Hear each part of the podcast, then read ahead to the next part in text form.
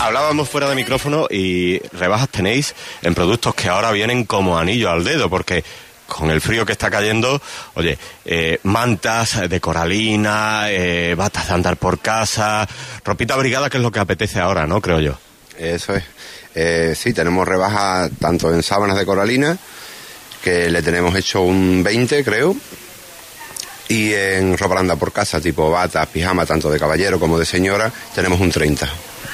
Los pijamas suelen ser eh, normalmente, ¿no? Eh, para la hora de meternos en la cama, pero a muchos como a mí, eh, nos gusta llegar a casa, de quitarnos la ropa de calle y plantarnos el pijama ya, teniendo en cuenta eso, son pijamas, bueno, que, que, no son el típico pijama, ¿no? Digamos, de este para dormir, sino que tienen un poquito más de, de diseño, ¿no? Más modernitos. Sí, tenemos tanto el clásico como así algunos más juveniles todo de estos aferpaditos, que es lo que nos gusta ahora, está abrigadito, y yo coincido contigo, yo soy igual que tú, yo llego a casa y, y me planto el pijama y todos en pijama, cuando estoy en casa estoy en pijama, prefiero estar cómodo. La verdad que sí. Bueno, pero no solamente eso, porque nos has hablado de muchas cosas. Si te parece, vamos a acercarnos al principio de la tienda y me vas contando, porque también hay en telas de invierno, ¿no? Tenéis descuentos, vamos, que prácticamente eh, eh, en Mercería Costuras Mónica todo está eh, con algún tipo de descuento, ¿no? Sobre todo lo que más necesitamos en estas fechas que, estamos viviendo. Exactamente. En tejidos de temporada, ahora de invierno, tenemos un 15 y después, bueno, están los básicos. Los básicos al final no son es una cosa que no se rebaja nunca, pero sí que en, tejidos de temporada en invierno, tipo terciopelo, tipo así coralina, brigadita, tenemos un 15. Para los que nos escuchan y no lo saben muy bien, has hablado de los básicos, tejidos básicos. ¿Qué son los tejidos básicos? Los básicos al final estamos hablando del popelín, del estrés, que son cosas que, que no tienen temporada, se utiliza siempre. Que ahora, por ejemplo, de cara a, en romería cuando llegue, el popelín es una cosa que se vende mucho y, bueno, de eso tenemos un surtido de colores tremendo, vamos. Otra cosa también muy llamativa son los complementos. Me has hablado de sombreros, de gorras. Eh, antiguamente, eh, a principios ¿no? de los años 1900, el sombrero era un complemento obligatorio tanto en la moda de vestir de mujeres como de hombres.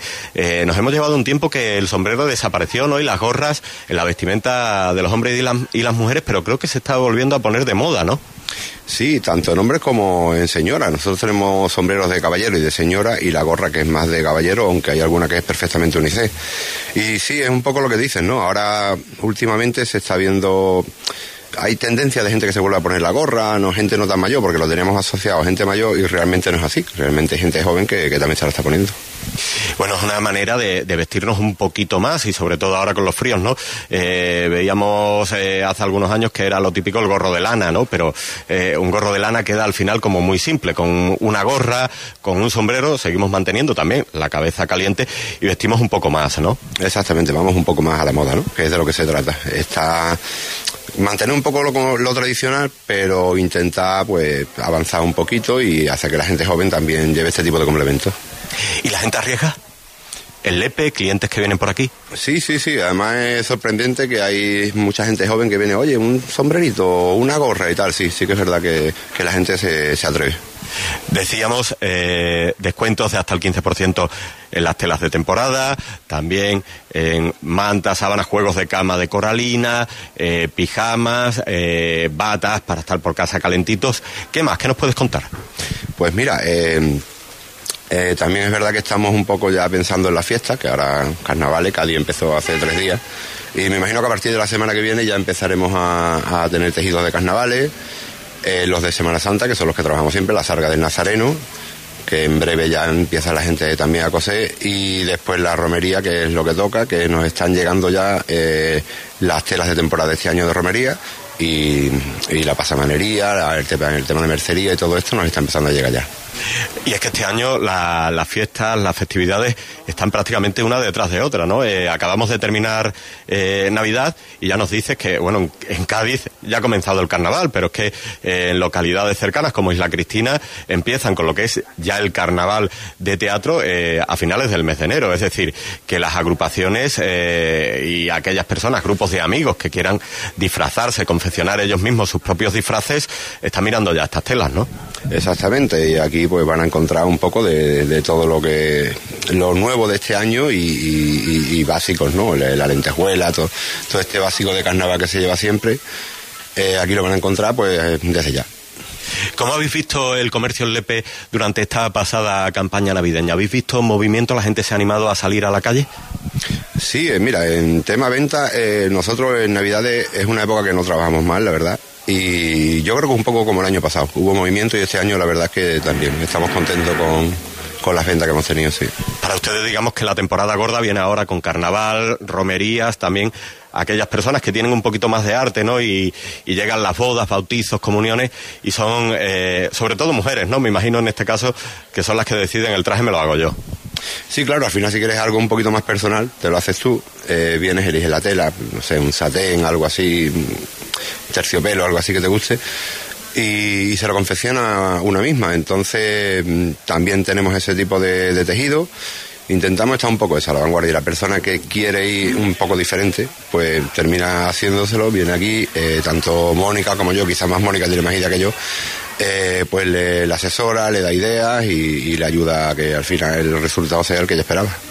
Y suele, hablando de asesoramiento, el comercio, el pequeño comercio, el comercio de cercanía, es un comercio de confianza también, ¿no? Eh, preguntaba yo en el anterior establecimiento si el cliente suele venir ya con una idea fija o eh, suele tener en cuenta la opinión, el asesoramiento, eh, las ideas que pueda tener el comerciante, ¿no?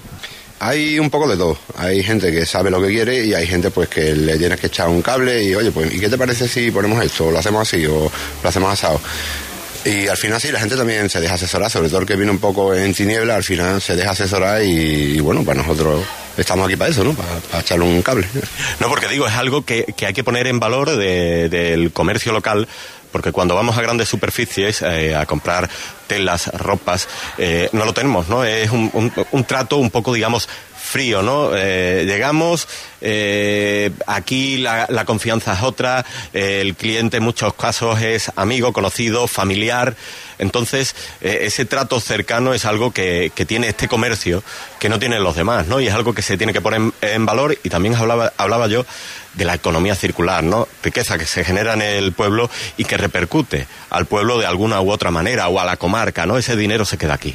Sí, así es. Al final cuando vas a una gran superficie es verdad que quizás tengas un poco más de variedad y tal, pero en cuestión de precios no, no varía tanto, realmente no varía tanto, y muchas veces nos dejamos llevar por, por el cartel rojo este grande, pero es verdad lo que dices, es un trato un poco más frío y aquí pues siempre te trata más de tú a tú, es lo que tú decías, son amigos, los clientes al final son amigos, nosotros llevamos aquí siete años y ya prácticamente nos conoce todo el mundo, nosotros no somos de Lepe, somos de Villablanca, pero nos conoce todo el mundo, una porque el local es un sitio emblemático, porque esto lleva muchos años de mercería, y otra pues porque hemos tratado de eso, ¿no? De, hacer amistades aquí, de, hacer clientes aquí y bueno, muy contento en ese sentido porque lo que hablamos, el trato es de tú a tú.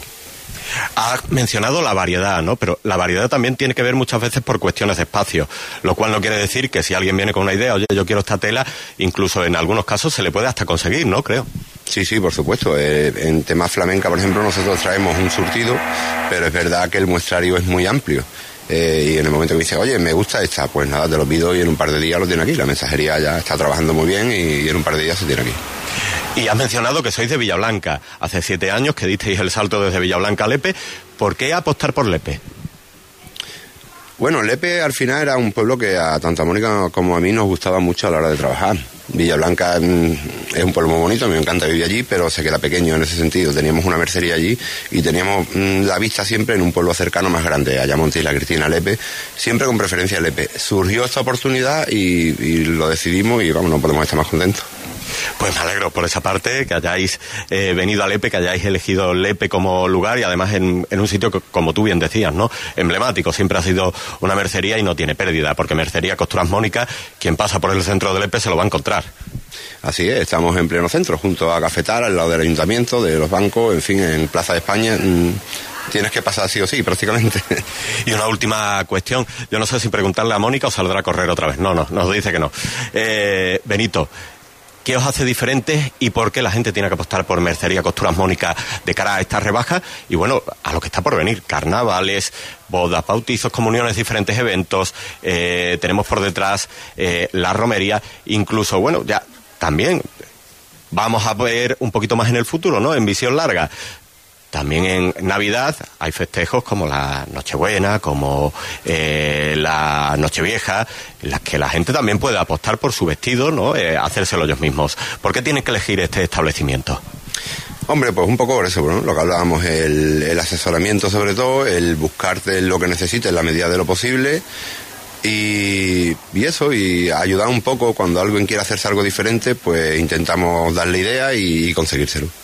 Pues nada, vamos a agradecer tanto a Mónica, que ella ha dicho que lo sabía todo pero que no quería hablar, como a Benito, a los dos por atendernos en Mercería Costuras. Mónica frente a la Plaza de España, al ladito de Cafetal, bueno, en el núcleo San Juan, no conocido como núcleo San Juan, sin pérdida ninguna, uno de los establecimientos señeros de la localidad que desde hace siete años, pues regentan estos dos villablanqueros. Nosotros vamos a por unos consejos y enseguida buscamos de nuevo a nuestro compañero Manuel María Prieto. Yo me despido aquí y volveré a partir de las dos de la tarde ya en Radio Le Noticias.